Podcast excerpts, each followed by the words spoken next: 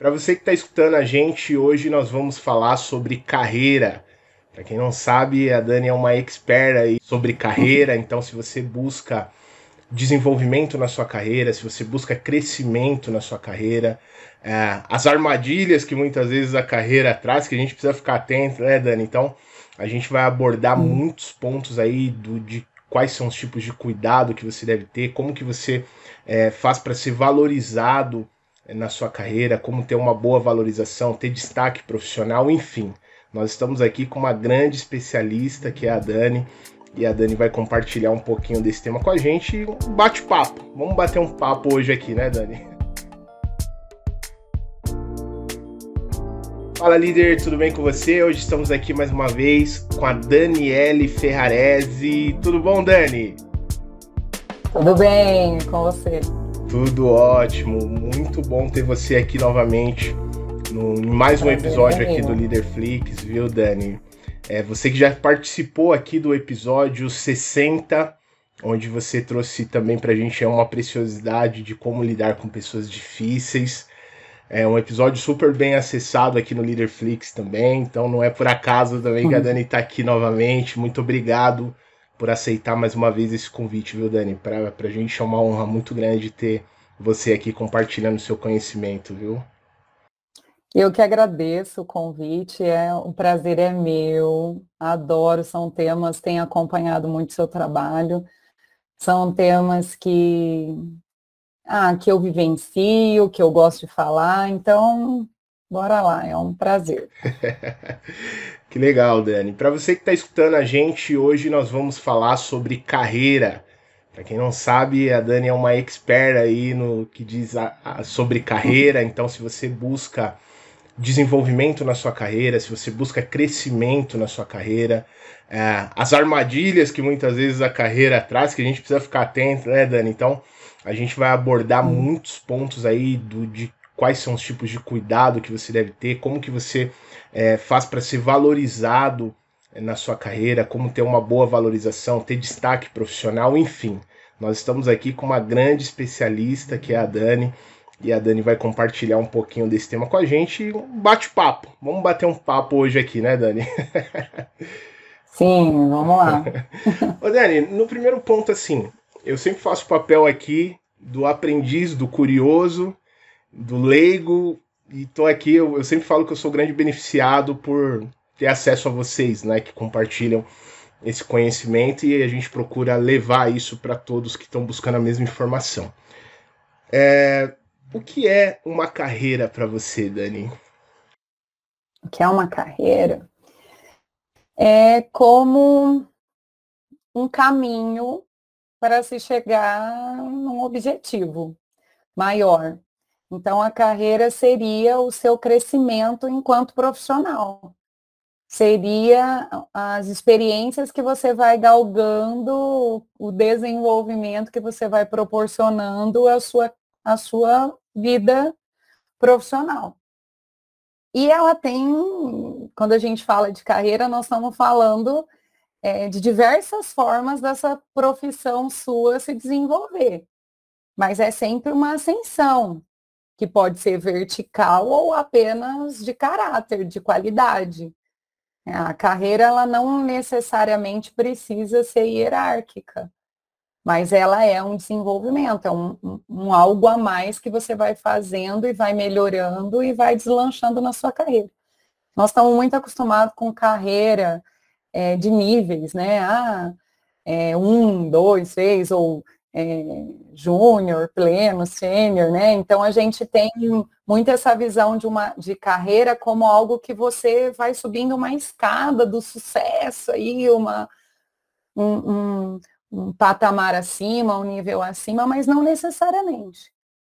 É, quando, por exemplo, eu sou psicóloga de formação, mas eu tenho algumas carreiras profissionais.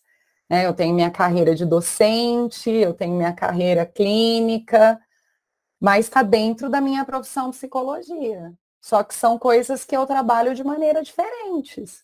Enquanto docente, eu, eu me aprimoro de uma forma, enquanto clínica de outra, mas são carreiras dentro de uma profissão. o que a gente observa é que o modelo tradicional e o que a gente é conduzido muitas vezes, né, Dani? É colocar muitas vezes a gente dentro de uma caixa e falar, ó, oh, você vai ser isso pro resto da vida. E aí chega um dado momento que de repente, poxa, eu acho que a forma como a gente vai escolhendo a nossa carreira também é muito complicado, né? Porque se você for conversar com jovens e você faz muito isso, né, Dani, que eu sei que você é professora uhum. também. Uhum. Cara, o jovem tá lá e fala: Cara, o que, que você quer ser da vida? Não sei. Não sei, não, não experimentei muita coisa ainda. Então, ou seja, muitas vezes a gente escolhe uma área, uma carreira, é, meio que no impulso, né? E quando chega ali nos seus 30, 35, a pessoa começa a falar: Pô, será que era isso mesmo que eu queria? Isso é muito comum, Dani, pelo que você tem visto aí na sua experiência? Muito. Muito, e eu acho importante esse questionamento. Porque vamos pensar assim, ó, é, profissão e carreira são coisas diferentes.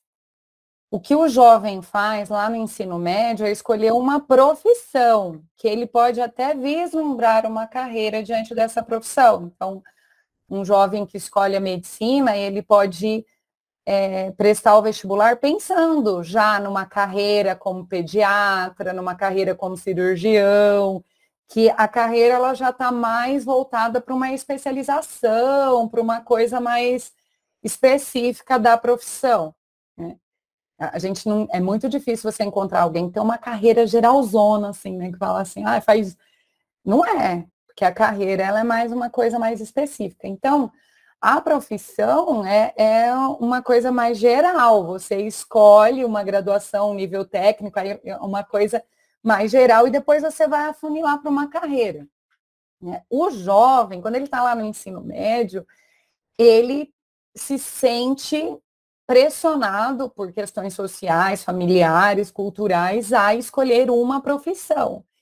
E é muito difícil, porque são inúmeras profissões, inúmeras possibilidades.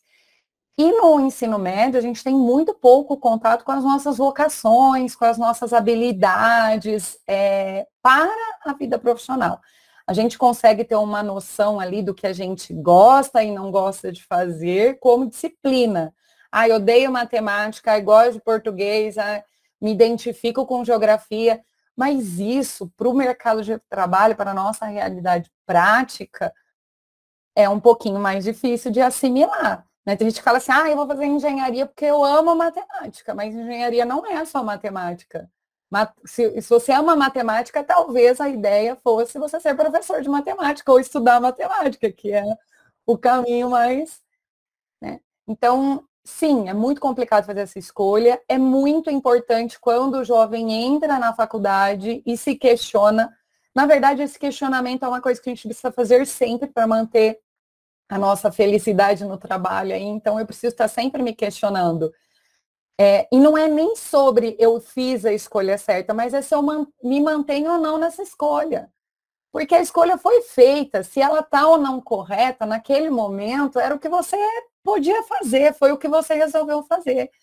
Então, quando você entra para fazer a faculdade e sente, ai, parece que essa escolha não foi boa para mim, para, reflete, conversa com outras pessoas que fizeram, né, que estão fazendo ou que fizeram, que se formaram, vai sentir se isso é mesmo para você, não desiste na primeira insegurança, mas se chegar à conclusão com alguns questionamentos de que não vale a pena continuar, não coloca né, aquele sentimento de, poxa, fiz a escolha errada.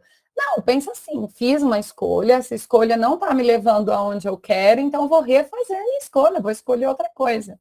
E tá tudo bem, porque aos 17 anos, 18 anos, é muito difícil fazer uma escolha totalmente acertada. Legal, legal, Dani.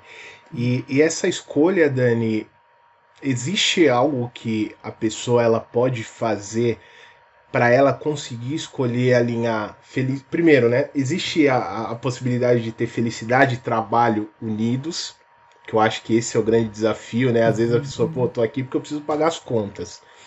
E, e chego, a grande maioria me parece que segue essa, essa rota, né? Muitas vezes a gente pega um trabalho para pagar as contas, mas poxa, não é onde eu tô ali colocando meus principais talentos, minhas principais habilidades. E se eu tiver no começo ou pensando em fazer uma transição, como que eu faço para poder começar a escolher uma nova carreira? Tá. Então, vamos lá. Sobre felicidade. Começar com isso. Sim, é possível e eu espero que as pessoas encontrem felicidade no seu trabalho. E olha que eu não estou dizendo encontrar um trabalho que que leva à felicidade, mas encontrar felicidade no trabalho. A gente tem aquela frase, né? É, que eu não me lembro agora de cabeça o dono da frase, mas que diz: se você encontrar um trabalho de que goste, você não vai trabalhar, né? É uma coisa muito usada. E sim, feliz daquele que consegue escolher uma profissão da qual se identifica plenamente e conseguir encontrando os trabalhos que trazem essa felicidade. Eu acho que é uma pessoa privilegiada, para falar a verdade, porque de a cada dez pessoas, duas ou três falam de boca cheia que realmente realizam um trabalho que o faz feliz. Mas aí tem uma questão, Joe, que é o seguinte. A felicidade, ela é momentos, ela está atrelada a, a coisas diárias, a pequenas coisas que você vai fazendo. Então, por mais que você tenha sido feliz na sua escolha profissional, o lugar que você está, as pessoas que fazem parte daquele lugar, os desafios que lhes são dados, a cultura da empresa vão envolver diretamente a sua felicidade. Vão impactar na sua felicidade. Então, você pode ter feito uma boa escolha, você é feliz com a sua escolha, você gosta do que você faz, mas não no lugar nem com as pessoas que você está. Então, a felicidade é um conjuntinho de coisas. E muitas pessoas não se sentem felizes no trabalho porque elas esperam um trabalho perfeito, um trabalho lindo, um trabalho cheio de gratificações, elogios e e esse trabalho, não sei se você conhece, mas eu não conheço. Eu conheço um trabalho que me cobra, que me traz muita coisa boa, mas que me exige coisas que eu tenho que fazer coisas chatas. Então, eu, eu conheço um trabalho que me traz felicidade, mas que me traz também tristeza em alguns momentos, decepções, frustrações. O que que, como que eu meço a felicidade do meu trabalho? Porque eu coloco isso numa balança e sinto que eu sou mais feliz com aquilo que eu faço do que triste. Né? Então eu digo que o meu trabalho me traz felicidade. Se a pessoa entra num trabalho com a ideia de que aquele trabalho existe para ela só para pagar a conta, ela já está fadada à frustração. Porque se ela olhar só para o dinheiro do trabalho, ela vai se, né, vai se decepcionar, porque o dinheiro não é muito, nenhum. Outra coisa que é complicado, que os trabalhos não, na maioria das vezes, não atinge as nossas expectativas em valores financeiros, a gente sempre quer mais, mais, mais. E, e se eu for com esse, com esse motivo, se a minha motivação for só pagar as contas, apesar de me é, gerar levantar da cama, acordar e trabalhar e fazer, vai me desgastar, porque não é suficiente para me manter no trabalho. Então, sim, você pode ter aceito esse trabalho pelo valor financeiro, por aquilo que ele te proporciona pagar as contas. Mas será que não tem os colegas divertidos, que te ajudam, que te animam, um líder que te desafia, um, uma coisa que você olha e fala, olha como eu faço bem feito isso, eu sei fazer isso, porque são essas coisas que trazem felicidade. As relações, a, a maneira como aquilo me traz o resultado, até mesmo o dinheiro que quando eu vou para uma festa, quando eu viajo, quando eu arrumo a minha casa, quando eu compro o meu carro. Então, são coisas que me trazem felicidade e que eu ganho por meio do trabalho. Então, essas associações é que são importantes para a gente entender que o trabalho pode ser feliz.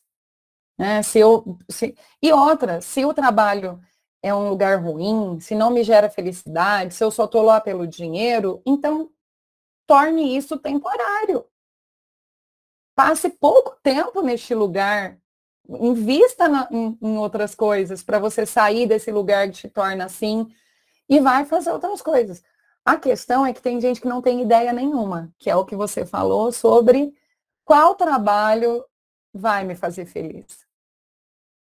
o adolescente, até mesmo meu filho, quando é, ele, meu filho vai prestar medicina agora, e eu vejo que ele está ansioso, e, e, eu pergunto para ele, é, e aí, tá ansioso, tá nervoso? Ele, a, a minha questão não é nem ele me respondendo. A minha questão não é nem passar ou não, mãe, porque ele já passou uma vez na faculdade que ele vai prestar agora. A minha questão nem é essa. A minha questão é se eu vou gostar ou não do curso. Se é para mim esse curso ainda aí eu virei como uma, uma orientadora, não só como mãe, mas também como uma orientadora. Falei para ele. Pô, assim, ter uma mãe orientadora é um privilégio, hein, Zé? Ah, Poxa. tanto de casa não faz milagre, viu, Diogo? É verdade. Não faz. Isso é verdade. Quando é de casa já tem muita intimidade, aí no, no respeito que fala, é bem assim mesmo. Né? É, às vezes é melhor até enviar para outra pessoa orientar, porque. Né? Mas aí eu, eu falei para ele o seguinte: tudo bem.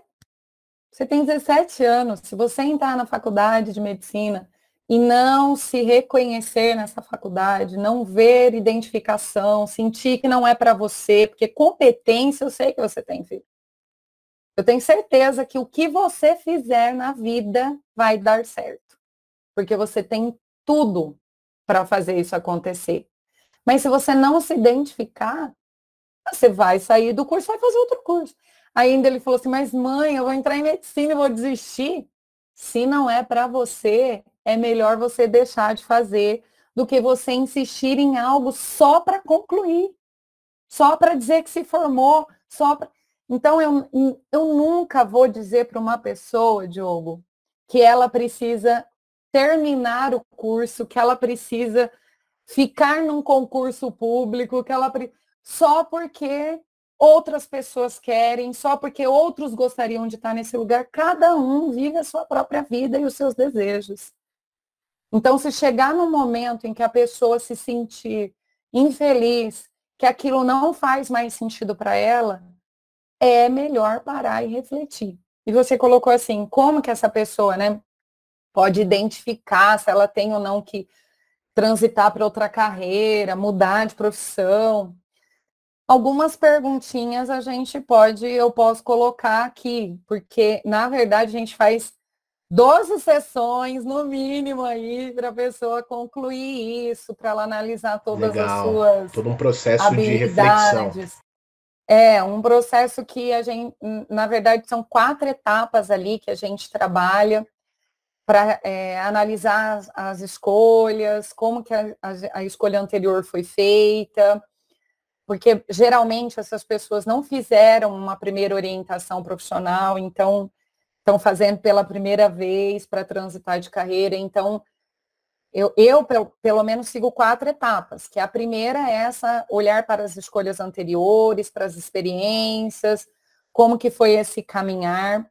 Depois vem um trabalho de autoconhecimento, quais são minhas habilidades, que eu gosto de fazer, o que eu não gosto, com quem eu me identifico, as minhas meus pontos fortes, fracos, né? Aí vem toda uma questão de influências, quais são as influências é, para a minha personalidade, para as minhas escolhas, como que essas coisas continuam me influenciando, por que, que eu fiz essa escolha por meio de influências, como que eu poderia renovar as minhas escolhas, fazer novas escolhas e lidar com essas influências do meio, do trabalho. Aí a gente discute todo o processo de, de mercado de trabalho, as questões financeiras, o quanto que isso pesa nas nossas escolhas. E, e isso vai direcionando a pessoa para as possíveis novas profissões e ela vai entender se realmente ela precisa mudar de profissão ou é só de carreira, se ela realmente precisa mudar de carreira ou de empresa, porque é uma confusão. É, se... Às vezes ela se depara Pode terminar, desculpa. Só para concluir, às vezes ela se depara com. Ela pensa que o problema está na empresa e está nela. Ela pensa que o problema é na profissão e está na carreira. Ela pensa que o. Pro... Né? Porque, de repente, ela não quer deixar de ser contadora, né? mas ela não quer mais trabalhar numa empresa. De repente, abrir um escritório e trabalhar com várias microempresas ou é muito melhor para ela. Então, ou vai dar aula, ou vai. Então, são é, essas reflexões que são promovidas pela orientação. Então, sem orientação profissional, eu poderia é, falar aqui de alguns questionamentos, né? Que é, é sobre a empresa, sobre a profissão em si, sobre a carreira e sobre o futuro, porque se eu não olhar o que eu quero daqui a algum tempo, também eu não consigo tomar essa decisão. Entendi. Dani, você, tá, você falou bastante aqui pra gente sobre profissão e carreira. Até para ficar bem claro, qual que é a diferença desses dois, entre profissão e carreira? A minha profissão é de psicóloga, mas eu tenho a carreira clínica e a carreira como professora. A carreira é como eu desenvolvo essa minha profissão. Então, eu, eu me formei em psicóloga, mas a psicologia eu poderia seguir diversas carreiras. Eu poderia fazer várias coisas enquanto psicóloga. Eu poderia desenvolver minha carreira numa escola, ser uma psicóloga escolar eu poderia desenvolver uma organização, num RH, sendo psicóloga do trabalho. Então, quando a gente começa a praticar a nossa carreira, a nossa profissão, a gente vai se deslanchando em uma carreira que é comercial, organizacional, é, clínica, profissional liberal, e aí a gente vai desenvolvendo essa carreira. A, a diferença é que a carreira é o caminho que você está trilhando ou pretende trilhar na sua vida profissional. É o desenvolvimento da sua profissão. Então, vamos dizer que a profissão. Tem gente que. Ah, ah, Pode só para esclare... né, fechar aí, por exemplo, tem gente que tem a profissão de psicóloga, mas não exerce carreiras, não, não segue a carreira de psicóloga, não vai para nada. Simplesmente tem essa, assim, se formou, tem essa graduação, mas não exerce essa profissão. Então, não deslanchou em carreiras. Né? Não foi para nenhuma carreira. Mas ela coloca lá na, na, planilha dela que ela é psicóloga, por exemplo. Vamos dizer que ela, ela tem a profissão como ponto central e a carreira são como se fosse ali várias estradinhas que você vai desenvolvendo, como se fosse micronichos dentro desse nicho específico de carreira que é psicóloga. É. E aí você pode ser uma psicóloga é. em uma empresa, você pode ser é, psicóloga por atendimento individual, enfim, dá para você seguir várias carreiras. Seria isso, Dani? Então, quando você fala de. É isso. Então, quando a gente pensa em carreira, né, a gente está falando desse caminho aí que é trilhado que você você pode ter um, uma carreira que foi sendo trilhada, planejada, organizada, bonitinha, que você estipulou suas metas, ou você pode ter seguido uma carreira conforme as oportunidades foram aparecendo e você foi né, dando um, uma, um molde para essa sua profissão. Então, sim, está muito atrelada com especialidades, com nichos. É que quando a gente fala de nicho, nós estamos falando muito mais de. É... Não, mas tem a ver, é porque o nicho, para mim, assim, tem, tem uma relação com. É, bem específico. Então, por exemplo, meu nicho na clínica poderia ser é, psicodiagnóstico. Então, a carreira como clínica, ela me faz ter nichos, psicodiagnóstico, orientação de carreira, né, que são nichos. Então, a carreira, ela é um pouquinho mais, ela pode ser um pouquinho mais ampla que um nicho específico. Entendi. Então, para quem está ouvindo a gente, Dani, de repente ele fala, tá bom, entendi a diferença entre profissão e carreira, e aí você comentou um pouquinho sobre como é os passos que ele faz essa escolha, né? Que aí no, no seu caso você tem esse trabalho que se desenvolve que é pô, super bacana, sempre acompanho suas lives, seus vídeos. Aliás, Dani, quem quiser acompanhar suas lives no Instagram, como que a galera te acha lá? É, arroba Daniele com dois L's, C Ferrarese.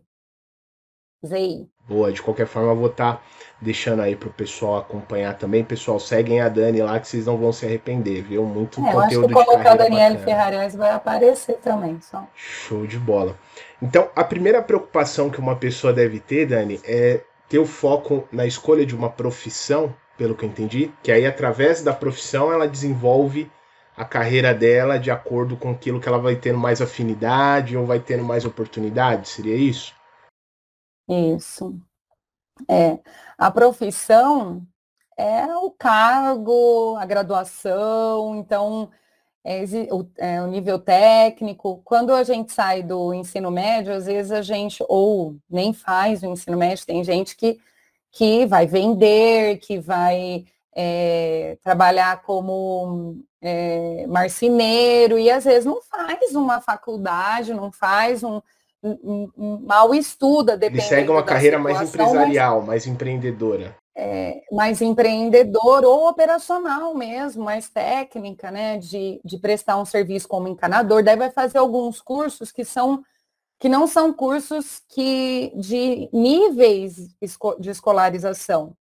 Então, a profissão, ela nem sempre ela está atrelada a um nível técnico ou a um nível né, superior. Ela pode estar atrelada a uma experiência profissional que a pessoa foi aprendeu com os pais, aprendeu com alguém, com o tio, com, com alguém, com o primeiro emprego, e, e ela foi galgando nessa carreira aí, nesse nisso. Então, a, o empreendedor, ele pode começar fazendo um cachorro quente, a profissão dele é de, de alimentação, né, de, no caso. De né? lanche, eu não sei, né? De de cozinheiro, de lancheiro, não sei como que a gente falaria aí exatamente a palavra, mas é uma profissão que ele pode seguir uma carreira de, empreende, de empreendedor, né, de empreendedorismo, porque dali ele vai melhorando as suas habilidades, vai contratando pessoas, vai crescendo naquilo e ele vai deslanchando como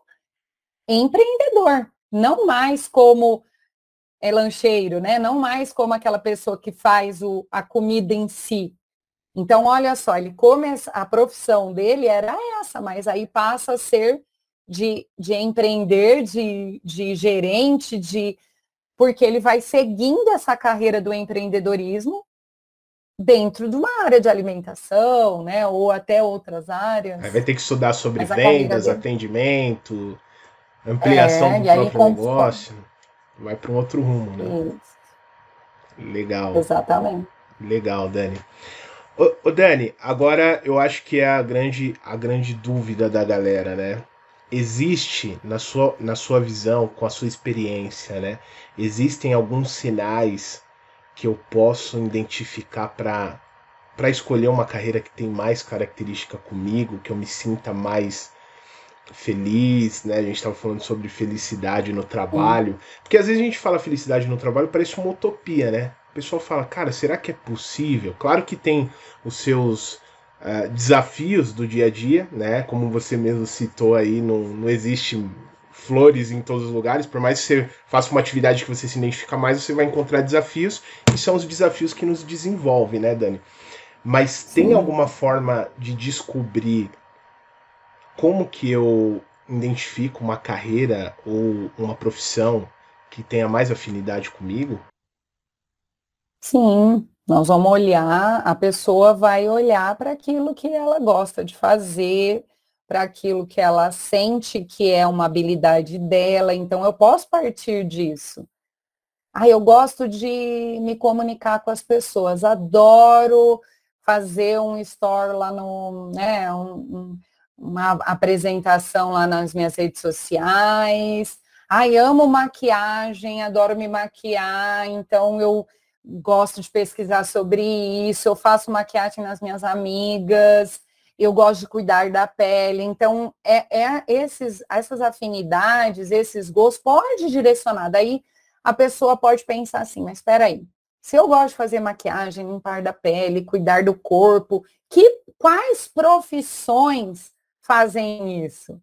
Ah, tem a ver com estética, tem a ver com é, dermatologia, tem a ver com maquiagem mesmo, ser uma maquiadora, trabalhar no salão de beleza. Então, por meio daquilo que eu já tenho afinidade, por meio daquilo que eu tenho habilidade, eu posso ir dire...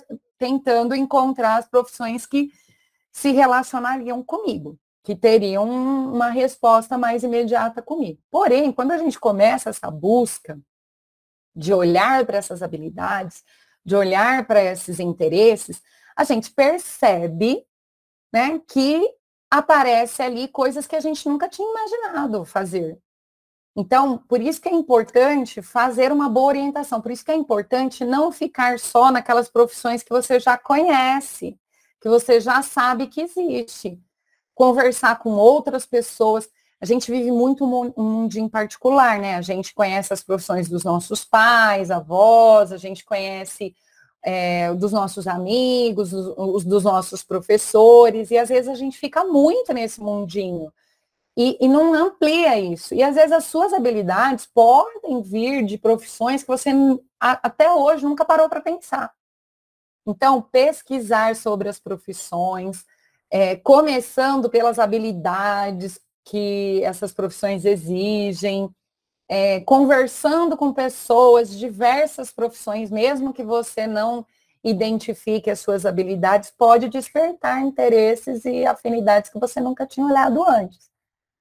Então, o princípio é esse, é você, a gente, é, é, claro que você também vai precisar ver quanto custa os cursos, né? Se você vai conseguir é, uma vaga numa faculdade pública, ou se você vai conseguir pagar o curso, isso também envolve, porque tem gente que fala assim, nossa, eu tenho todas as afinidades com medicina, mas quais são as condições que eu tenho hoje para passar em medicina?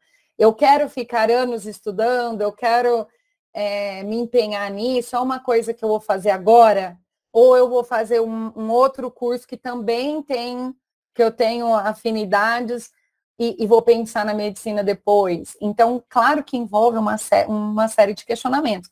Eu, quando você fala assim de utopia, eu acho que tem uma coisa que é muito tópico, que é, não é que é muito utópico, que a gente tem que tomar cuidado para falar, que é você, é, você pode tudo aquilo que você deseja. É uma frase muito usada pelas pessoas. Você, tudo que você pode, tudo que você quer. E eu acredito, né, que o querer é um grande, assim, é um passo imenso para as pessoas conseguirem aquilo que elas desejam. É, essa, essa força de vontade que é movida pelo desejo, pelo, pelo querer, é um, é um impulsionador. Isso aí, com certeza, vai fazer as pessoas se manterem no foco, se dedicarem, porque realmente é, dá energia. Mas a gente é livre para, mas não é livre de. E o de significa, a gente não é livre do, de dinheiro, de precisar de dinheiro para fazer as coisas. A gente não é livre da, de concorrentes. A gente não é livre de número de vagas e de, de onde essa, essa faculdade vai é, tem essa faculdade, quantas faculdades tem que oferecem esse curso na minha cidade. Eu não sou livre de ter condições para morar fora, por exemplo. Então, a gente é livre para fazer as nossas escolhas, mas para escolher a gente tem condicionantes. A gente tem é, sacrifícios, esforços e coisas ali que vão envolver esse conseguir tudo que se quer. Né? Então, é, são alguns limitantes, mas o que a gente precisa entender de tudo isso é que ter dificuldades, ter obstáculos, não significa que a pessoa não vai concluir né? Mas eu preciso ter ciência de tudo isso. Eu não posso colocar na minha cabeça que eu sou capaz de tudo e de qualquer coisa, porque, por exemplo, eu adoraria ser uma cantora. Mas eu não tenho condição nenhuma para isso.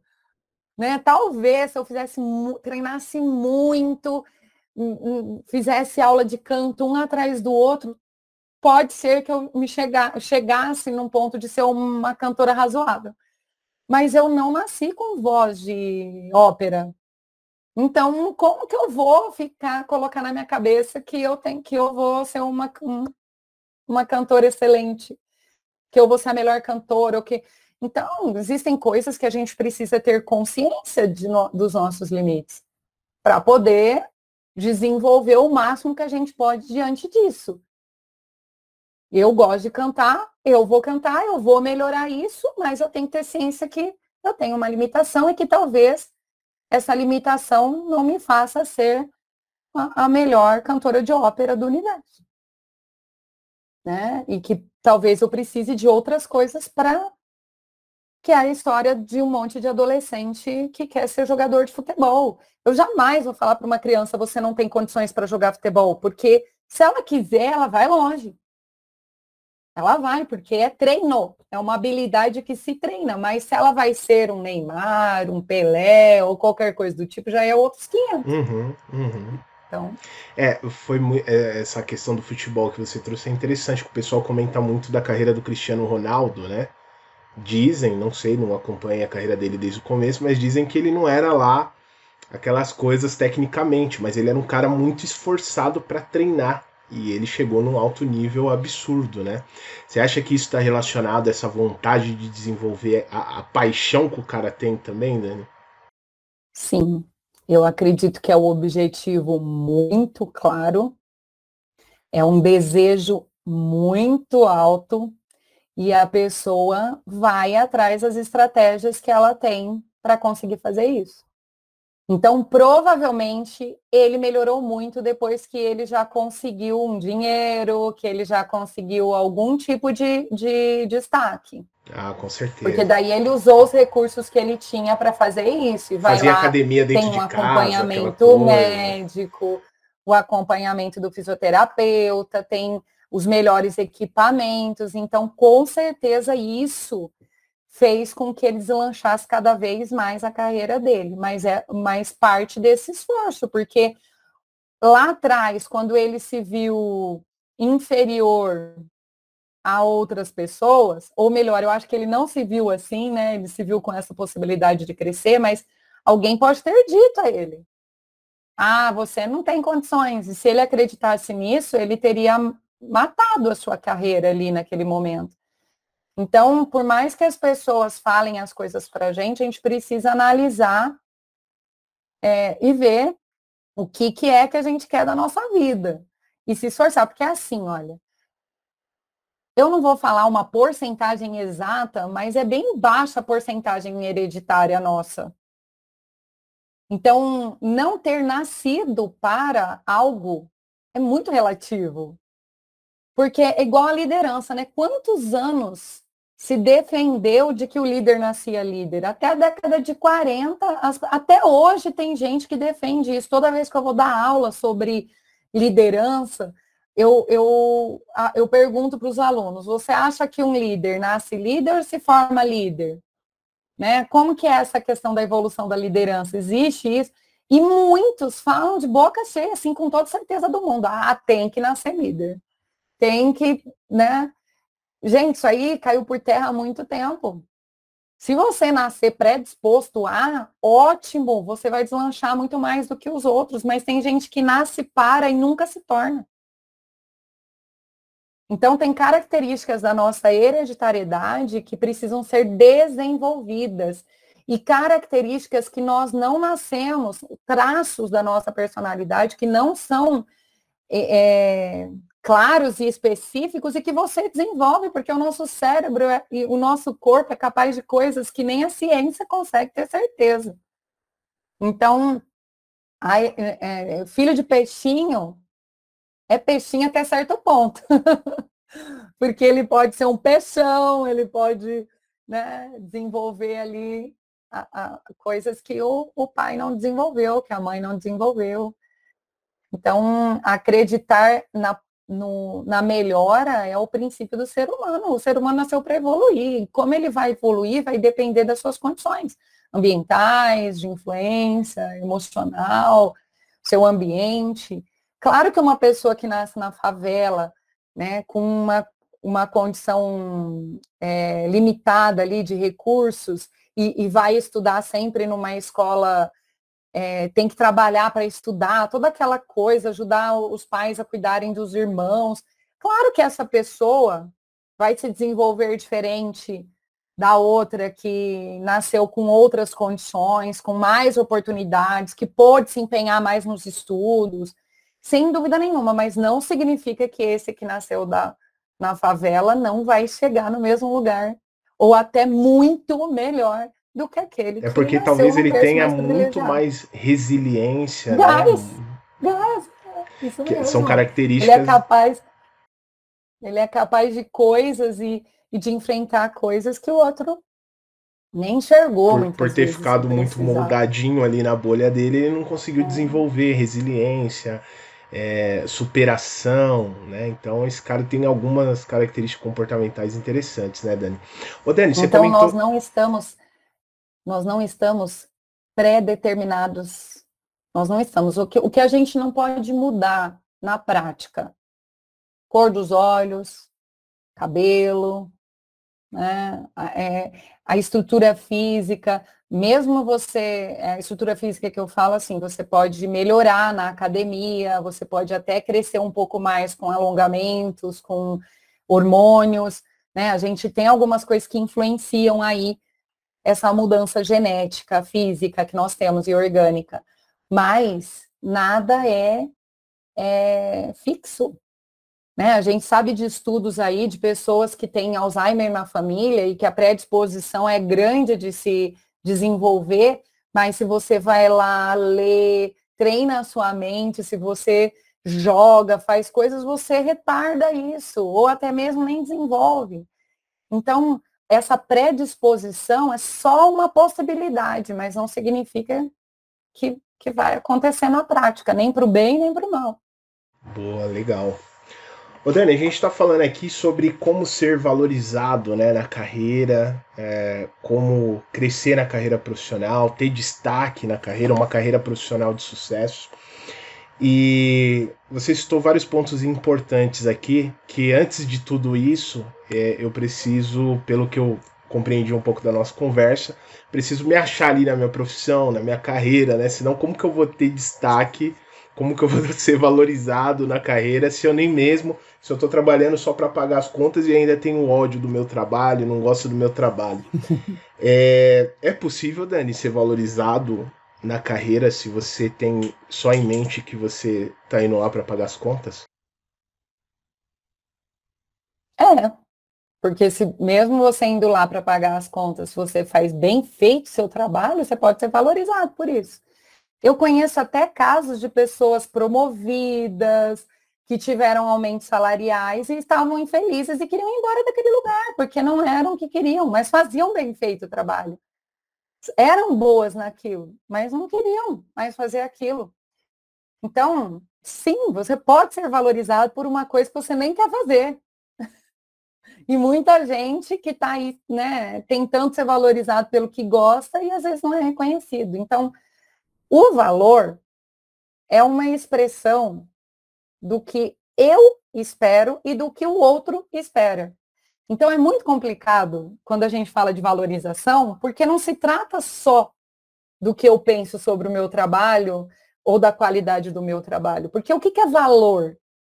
É, o, é o, o a, a qualidade, o, o, é que eu não queria falar sobre dinheiro em si, sabe? Porque a gente associa muito valorização com recursos financeiros. Mas o valor é um, é um, é um caráter ali que a gente dá, é um, um peso que a gente coloca é, naquilo que o outro faz. Né? A gente, quando a gente fala, ah, a pessoa deu valor no meu trabalho, isso implica que ela reconheceu e, e, e, deu um valor, deu um custo ali, um, um, um reconhecimento, um dinheiro, um elogio, que para a pessoa que recebeu, bateu com a sua expectativa. Então, às vezes, o empresário, o, o líder, o gerente, ele pensa que ele está te valorizando, porque ele está pagando porque ele está te dando prêmios, porque ele está te elogiando, mas de repente você acha que aquilo não está sendo um valor para você, aquilo lá não está sendo suficiente para você. Você não reconhece aquilo como uma valorização. Então, olha como é complexo, né, quando a gente fala de valor. Mas, né, sim, é possível é, ser valorizado, mas não sentir valor naquilo, não Então, você pode estar sendo valorizado pelo seu trabalho, mas não sentir que está sendo valorizado, tá? Porque é muito de percepção. Agora, o que, que eu vejo, assim? Que você colocou assim, ah, o que o primeiro passo é escolher a profissão, né, para... E eu sinto que, na verdade, é um pouquinho mais complexo do que isso, né? Para a gente sentir valor nas coisas que a gente faz, o primeiro ponto de tudo, a gente precisa entender o que, que a gente quer ser, ter, fazer. Então, a gente tem que olhar lá para frente, não precisa ser um futuro de 30 anos lá na frente, mas olhar, né, quem eu quero ser enquanto profissional, o que, que eu quero ter na minha vida, com quem eu quero me relacionar. Começar pelo então, fim. Começar pelo fim, vamos dizer. Começar pelo sentido. Né? É, não é pelo fim, porque a gente não, Nunca não vai pode ter olhar fim, lá para. É. Né? Não, vai ter. É não, tem quando morre, é, é o único mas... fim. Olhar construir a imagem, tempo, que eu tô entendendo o que você está dizendo é isso. Construir uma imagem, construir uma imagem futuro, do que eu quero. Que na prática de orientação a gente fala de uns cinco anos aí, que é o prazo das faculdades, mais ou menos da faculdade um pouco mais, dependendo do, do, nível que essa pessoa se encontra na carreira. Daí, às vezes, a gente fala de um projeto de vida para daqui uns 10 anos. Então, a gente faz essa reflexão, depende muito do, da pessoa, né? Mas você pede para a pessoa visualizar esse futuro para daqui um tempo, daqui cinco, daqui dez, até mesmo daqui um ano. E essa pessoa, ela projeta, se projeta nesse futuro, o que eu quero ser, o que eu quero ter, o que eu quero fazer. E aí ela fazer no sentido de realizações mesmo, né, de, de conquistas aí. E aí quando você faz essa reflexão, a pessoa fala, poxa, se eu fizer, se um, uma das minhas missões aí, se, um, se uma coisa que, dá, que vai dar sentido para a minha vida é ajudar as pessoas, então que profissão me, me, me levaria ao ajudar? Inúmeras. Enfermagem, assistência social, é, medicina, psicologia, quase todas as profissões têm esse fim de ajudar o outro. Mas o que, é se ajudar o outro? Daí, então, o que, que eu quero ter? Ah, eu quero ter uma casa na praia. Isso é um sonho que eu não abro mão. Para eu ter uma casa na praia, eu preciso ganhar relativamente bem. Né? Que profissões que eu tenho como exercer hoje ou iniciar uma graduação hoje que vai, vai me render mais. Então, essas, esse questionamento do futuro é que vai fazer você pensar na, no seu presente, nas suas habilidades atuais, nos, nas suas condições financeiras atuais, nas faculdades que você tem para e então tomar uma decisão da profissão. Então, o objetivo é sempre a primeira coisa. Ter o objetivo em mente é sempre a primeira coisa que a gente vai fazer para a carreira. Começar pra, pelo pra objetivo escolher a profissão. Em mente. É o objetivo em mente. Sempre a gente vai precisar se perguntar onde eu quero chegar. Dani, você falou uma coisa interessante que é muito comum nas pessoas, inclusive nós, se nós não tomarmos cuidado, a gente cai nessa armadilha também. Eu sempre quero satisfazer um desejo particular meu. Por exemplo, ter uma casa na praia. Ah, não, mas eu, eu, sempre estou pensando em, si próprio, né? Só que para eu alcançar isso que eu quero, muitas vezes eu preciso ter claro que eu preciso ajudar o próximo para ter essa recompensa. Tá certo esse entendimento meu, Dani, ou não? Porque muitas vezes a gente é, é um pouco egoísta com os nossos objetivos. Não que assim, não que a gente não deva ter, eu acredito que sim, pô, você, você tem que ter o seu objetivo próprio. O que eu tô sim. querendo dizer é que antes de você ter o seu objetivo próprio, você precisa ajudar o próximo, ou pode ser uma empresa, pode ser um chefe, pode ser um, um cliente, que consequentemente você vai ter aquilo que você deseja. Tá certo esse entendimento, Dani? Não sei se estou viajando um pouquinho, que você tocou nesse ponto, eu achei interessante. Não, é que é assim, é, a gente não tem, a gente não conquista nada sozinho, ponto. Então, por mais que os nossos objetivos sejam egoístas, ele precisa tá, eles vão sempre estar pautados nas nossas redes de apoio, nas pessoas que vão viabilizar, ajudar, colaborar isso acontecer. Mas eu não, é, eu não consigo ver como ruim você, você ter objetivos individuais. ou objetivos egoístas, porque tá, é, então eu vou um clube de campo, eu vou pensar, eu tenho um eu quero ter uma casa na praia, um objetivo egoísta, é meu objetivo, mas que pode tá ser um tudo bem, da minha né? família. Não é nada de errado, não é nada É, de errado. não é nisso. nada de errado. Que pode ser um objetivo da minha família. O que torna isso perigoso é o fato de você achar que só os seus objetivos importam. Então você está lá no mercado de trabalho, você está lá na empresa, focado na sua casa de campo, na sua casa de praia, e entra numa neura de derrubar todo mundo que está à sua volta para conquistar, para convencer as Dani. pessoas. Então, a questão não é ter objetivos egoístas, a questão é métodos egoístas, métodos né, que a ambição significa passar por cima do outro. Então, eu não consigo, eu, eu acredito que as pessoas ela- elas precisam até ser egoístas, porque nós temos uma tendência de estar sempre pensando no que o outro vai achar, no que o outro espera do meu trabalho, no que o... e, e acaba vivendo uma vida do outro, acaba é, realizando um, um- sendo um profissional que agrada o outro e não que te torna e por isso são infelizes, né? São infelizes porque não conseguem ver sentido no, no trabalho, o sentido as motivações e os sentidos que aquilo dá está relacionado à opinião do outro, a opinião do outro muda. Existe muito isso, Dani? A pessoa que fica preocupada com o que o outro tá pensando. é, ela faz mais Nossa, as coisas para. 99%. Eu imagino eu, quantos casos você deve receber aí que você fica impressionada.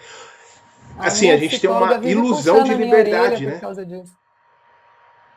Hã? É, me parece ser até uma certa ilusão de liberdade. Ou seja, eu acho que eu sou uma pessoa livre, mas na verdade eu não sou porque eu tô preso a opiniões alheias. Isso acontece muito, Dani. Sim, muito, muito. É, a, no- a nossa cultura nos leva a isso. né? Nós somos desde a infância, tem mudado muita coisa, a gente tem visto é, o que a gente percebe o movimento das pessoas para serem mais autênticas, muita gente falando sobre isso nas redes sociais, livros, é, empoderando as pessoas, falando sobre autenticidade, é, é, da liberdade de você escolher realmente, baseado naquilo que você realmente quer. Então, tem um movimento muito legal aí que acredito que vai fazer a gente amadurecer bastante. Mas, culturalmente falando, nós somos presos a dogmas, a regras sociais, a, a expectativas. Então, é pesado e é muito difícil você, você sair disso. Né? Eu, eu- eu vou falar sobre mulheres. né? As mulheres, a- a- a- o mercado de trabalho está sempre esperando que a mulher seja menos do que o homem.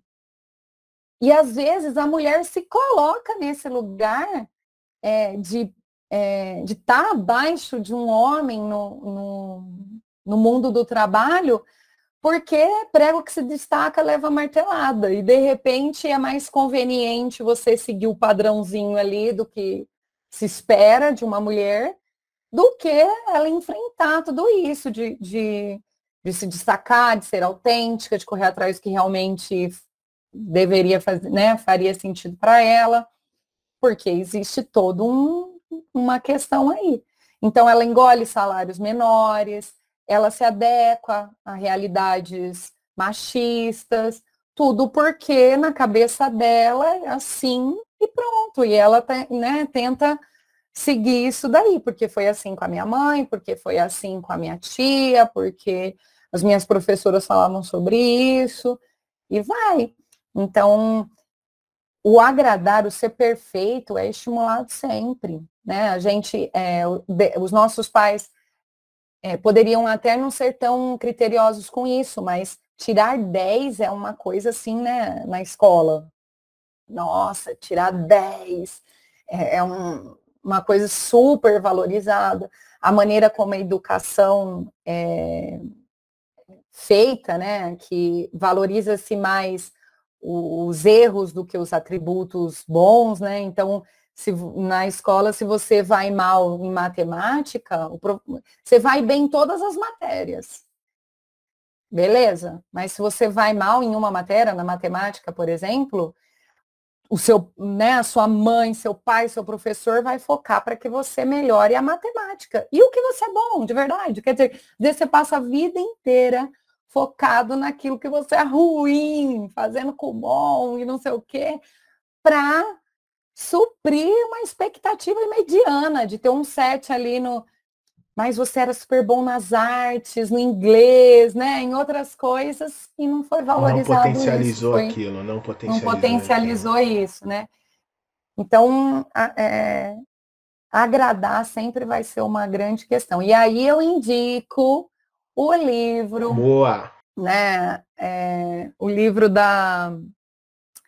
Deixa eu ver se eu acho ele aqui a, a, tem a coragem de ser imperfeito da Brené Brown. Ela é, ah, tem legal. até um, um TED dela que ela fez sobre que eu recomendo as pessoas assistirem. Esse livro aqui, ele vira a chavinha de, de qualquer um. A Coragem de Ser Imperfeito, da Brené Brown. Ela é fantástica, uma linguagem maravilhosa. Não é, quero dizer que não é um livro de autoajuda, tá, gente? As pessoas vão parar com isso de, de é, transformar tudo em autoajuda. Existe esse preconceito, cara. Eu já vi tanto livro bom de autoajuda, cara. Eu acho que colocar uma barreira para você ler livro ou assistir alguma coisa é uma, eu não sei, eu acredito que isso é uma bobeira, viu, Dani? Porque você bloqueia talvez um é. conhecimento muito bom que pode chegar na sua mão e você, não, é autoajuda. Tá, tá com esse preconceitozinho ultimamente, né? É, faz um tempo já. Eu lembro que na época da faculdade, como eu fiz psicologia e é, quando você está na academia, as pessoas são. Ah, é científico? Veio de artigo? Foi publicado onde? Então, os livros por si só é, já trazem preconceitos, porque qualquer um pode escrever um livro. Mas a minha, qualquer um, Qualquer um, qualquer um, não existe, desde é, ele pode escrever, publicar, não tem uma regra para isso. Você não tem que ser uma pessoa específica para escrever um livro. Diferente dos artigos científicos que você vai lá e publica em revista, senão não vale nada. Se não tiver numa revista, não vale nada. Então, os livros eles já têm essa característica porque existe isso. Né? A gente tem livros que são publicados nas, nas universidades e que tem um peso um pouco maior, mas qualquer pessoa pode pode escrever. Mas a minha opinião particular é que se você teve a coragem, a destreza, a habilidade para escrever um livro, ele já serve para ser lido. Ponto. Se eu vou concordar com o que está escrito ali, vai ser baseado no meu conhecimento prévio, nas minhas pesquisas, e aí eu vou atrás de outras coisas, né? Para concordar com aquilo ou não. A questão da autoajuda que eu vejo desde a época da minha faculdade é que, como a gente ia muito para as teorias e para as publicações, os livros que eram escritos de experiências de vida, de relatos, de, de como a pessoa resolveu aquilo por conta própria, que não vinha necessariamente de alguém acadêmico, estudioso e tal, era classificado como um livro de autoajuda, como um, né, a minha experiência vai ajudar você. Então, quando você lê, você vai se ajudar por meio disso. Mas depois isso foi se estendendo para os próprios autores, é, pelas autoridades, né? As pessoas, muito, muitas pessoas enxergam as autoridades. Brené Brown, gente, ela é uma pesquisadora. Ela é uma pessoa que pesquisou sobre a vulnerabilidade e escreveu artigos, livros, tudo sobre isso. Não é, não é uma pessoa leiga, mas poderia ser uma pessoa leiga. Não significa que isso é, vai resolver os seus problemas, mas vai te ajudar com certeza a enxergar é, várias coisas que você não, não consegue enxergar sozinho. Né? Não, não é possível. E esse livro ajudaria a pessoa no que exatamente, Dani? A melhorar a sua. É, como ela lida com a opinião alheia. Porque o que é vulnerabilidade? É a, algo em nós que a gente entende como fraqueza, como dificuldade, como seria o nosso ponto fraco. A nossa vulnerabilidade é, vamos supor, eu posso ser uma pessoa muito emotiva. E quando as pessoas falam um pouquinho mais agressiva comigo, eu choro. Isso é minha vulnerabilidade. Eu fico vulnerável quando alguém vai lá e fala com agressividade comigo. Porque eu sou essa pessoa, sentimento. A Brené Brown, ela, o que, que ela faz? Ela faz você entender a sua vulnerabilidade, olhar para a sua vulnerabilidade e aceitá-la. E daí, se você chorar na frente das pessoas? E daí, se você é reativo, se você tem como vulnerabilidade a reatividade? O que, que, é importante? Você entender que você é vulnerável, você entender que você não é perfeito e que as pessoas vão te dar feedbacks negativos, que as pessoas vão dizer que não está bom o seu trabalho, que as pessoas vão falar que você não é boa o suficiente naquilo e que está tudo bem, porque ninguém é assim. Ninguém é 100% nada. Só que todo mundo quer ser 100% em tudo. Então, o grande mal nas carreiras na, na vida é você achar que você tem que agradar todo mundo. É você achar. E aí eu indico outro livro. Opa, hoje é sessão de livros. Vamos aproveitar, né? Bola. Que é esse livro do. É, são dois autores, que é o. Eu não sei se é assim exatamente que fala, né? Kishimi e Koga, que é a coragem agradar. de não agradar. Eles são estudiosos da psicologia positiva, né? Da... Ah, deixa eu olhar aqui o nome da psicologia que eu até esqueci agora. É interessante todos esses pontos que você está trazendo, porque né, a nossa pauta aqui é da é, como ser, é como ser valorizado na carreira, como crescer na carreira, e muitas vezes a gente acha que ser valorizado é muitas vezes também ser a pessoa que vai agradar todo mundo dentro de um ambiente, né, Dani? Exatamente. Ah, eu tenho que ser bonzinho, eu tenho que agradar todo mundo, quando, claro, é, é você ser você, né? Que a gente tá falando o ponto da autenticidade, né? Não ter medo de você ser você. E é um ponto e se as pessoas não te aceitam assim onde você está, talvez tem que se perguntar, será que é aqui que eu vou ser valorizado, né? Será que nesse, nesse ambiente eu vou ser valorizado? Se eu não posso ser nem eu mesmo, foi um dos pontos que a gente conversou até no último episódio com a Fernanda, no episódio 101, que é um anterior a este, que é sobre isso, segurança psicológica, né? Que ela comentou bastante. Ah, eu ouvi. muito bom, muito bom o episódio. Bem legal os temas, né? E, é, mas que, é, gente, falando sobre como ser valorizado no trabalho, como que eu posso ser valorizado no trabalho, a primeira coisa que a gente tem que colocar em mente é que a expectativa do outro pode nunca ser sanada. Ponto. Porém, eu preciso saber qual é essa expectativa. O que as pessoas esperam de mim? Porque uma coisa é o que eu quero ser em profissional, enquanto pessoa, enquanto trabalhador, isso é um ponto. Isso é o que eu quero ser. Mas o que eu quero ser é o que as pessoas querem de mim? Para eu saber quais são as expectativas do outro, se eu vou dar conta ou não de sanar essas expectativas, eu preciso saber quais são. Então, a primeira coisa para a busca da valorização no trabalho é você entender o que a empresa, a sua liderança, os seus gestores, os seus colegas esperam de você enquanto profissional. Isso é o primeiro ponto.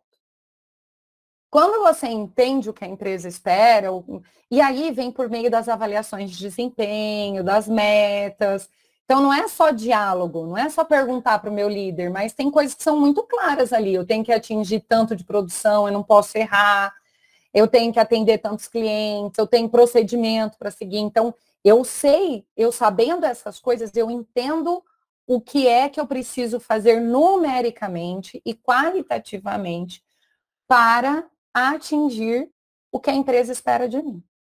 Esse é um ponto. Outro ponto é entender a dinâmica da empresa. Como que a empresa valoriza as pessoas? O que é ser valorizado no trabalho aqui, nesse lugar onde eu estou? É ganhar é, bônus, prêmios? É ser elogiado numa reunião? É ter o funcionário do mês? Como que é esse? Como que vem essa? Como que eu identifico pela cultura da empresa, quem é valorizado aqui. Então, outra forma, se eu sei que tem funcionário do mês, que, as pessoas, que existe a reunião X, onde as pessoas são elogiadas na frente de todo mundo, que existe o feedback mensal, que tem avaliação de desempenho a cada não sei quantos meses, eu sei que naquele momento, de alguma forma, eu vou ser reconhecido por aquilo que eu fiz. Né? Então, conhecer essa dinâmica, essa cultura da empresa. Porque se você tiver bem claro quais são as expectativas e como essas expectativas são valorizadas pelo, pelas pessoas, fica muito mais fácil você saber que caminho que você tem que seguir. O que é numérico é aquilo e pronto, acabou. Se eu não posso faltar, se eu não posso chegar atrasado, se eu não posso é, ter reclamação de clientes, eu sei que se eu fizer isso, pronto, não vou ser mais valorizado. E tem e também depende do valor que você quer obter pela empresa. Se você quer um valor financeiro, se você quer ser promovido verticalmente, né, alcançar um outro cargo, se você quer simplesmente ser reconhecido, olha, você tem sido um eu não posso te dar um aumento salarial, mas você tem sido chave aqui. Você tem sido uma pessoa muito importante. Então também depende de como você quer essa recompensa para você e se isso bate com o que a empresa está oferecendo. Porque ter clareza de onde se precisa chegar é o primeiro passo para saber que, né, que, que eu vou fazer. Então, se a empresa espera que eu tenha grau de escolaridade acima do que eu tenho, eu vou correr atrás disso. Né? Então, para eu ser promovido, eu preciso fazer uma especialização. Então, eu já sei que eu preciso fazer uma especialização. Enquanto eu não fizer isso, eu não serei valorizado. A palavra, a expressão-chave é alinhe as expectativas, as suas com as dos outros. E se você está vendo uma coisa que não bate com o que é valor para você, se a empresa não tem regras claras para promoções, se ela é, valoriza, tem dois pesos e duas medidas, valoriza um de um jeito e o outro nem liga, se aí você que tem que ver se você quer correr atrás desse valor ou você vai fazer isso em outro lugar. Sensacional. Ter essa clareza é super importante, né, Dani? Saber a minha visão, o que eu quero, né? Começar com o meu objetivo em mente, o que é muito claro para mim, e ver se esse ambiente atende as minhas expectativas. Sensacional. Se eu vou conseguir atingir esse objetivo por meio desse lugar que eu tô, com essas pessoas que eu tô. É porque no final a sua e... carreira é sobre você, né? Não é sobre a empresa que você tá. A carreira é Sim. é particular, né, Dani? Existe muita essa confusão entre, pô, a empresa que eu tô, a minha carreira, né? E é a sua carreira, não da empresa, né? Se a empresa te dá a possibilidade. Por isso que eu acho que é complicado eu acho complicado ser, é, ser feliz num trabalho. Vamos pensar assim, ah, eu, eu quero fazer um concurso. Tá, mas você quer fazer concurso para quê? Ah, sei lá, para escrivão, para assistente não sei o que lá, o que aparecer que paga bem. Gente, a, é, carreira não é concurso. Quando você, você precisa olhar para esses cargos aí que o concurso público te oferece e ver se é possível ser feliz, porque o dinheiro não sustenta. Quantas pessoas eu conheço, você deve conhecer também, que tinha essa visão de que eu quero ser funcionário público, vai lá, presta o concurso e sai, porque não, não consegue deslanchar naquilo, porque não vê perspectiva, não bate né, com o seu sentido de vida, com com as suas habilidades. Então, o concurso público, ser concursado é um ponto, mas escolher qual dos concursos você vai fazer e por que você vai fazer essa escolha é outro. Estabilidade e salário são coisas importantes, mas dentro de uma realidade, de uma habilidade, de uma função que você realmente vai conseguir colaborar e que vai fazer sentido para você.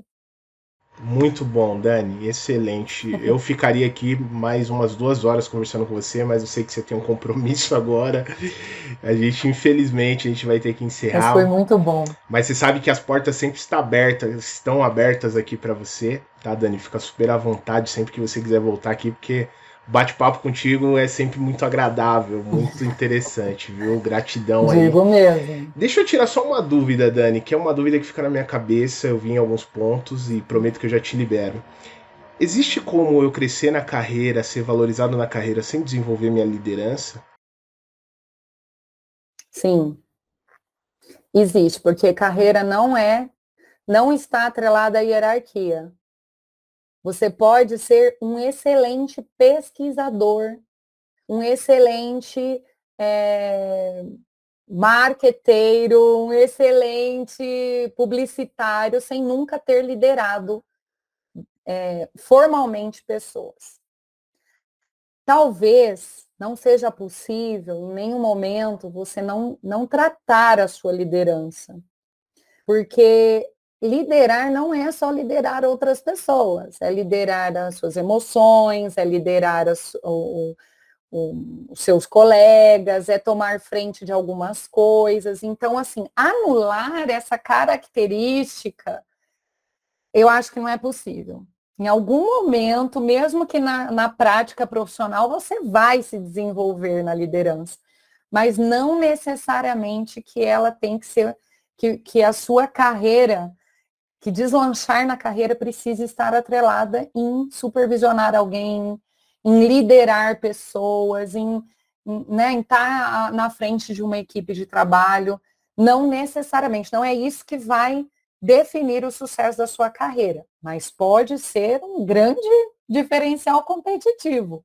Né? Pode ser alguma coisa que, tanto é que as faculdades estão abrindo muito para o leque para isso.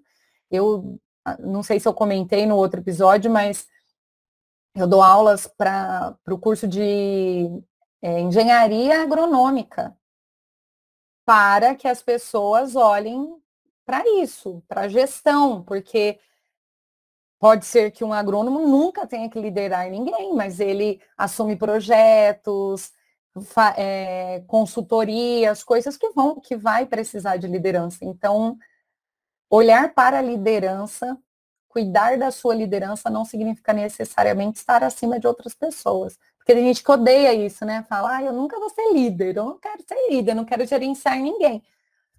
E não precisa, realmente. Mas isso não significa que de alguma forma você não vai estar usando de, dessa capacidade de influenciar as pessoas. Muito bom, Dani, muito bom. Mais uma vez, muito obrigado. deixar um recado para a galera, quem quiser desenvolver a sua liderança, vai ter um link aqui na descrição para você participar do grupo do Clube de Desenvolvimento de Líderes aqui do Leaderflix.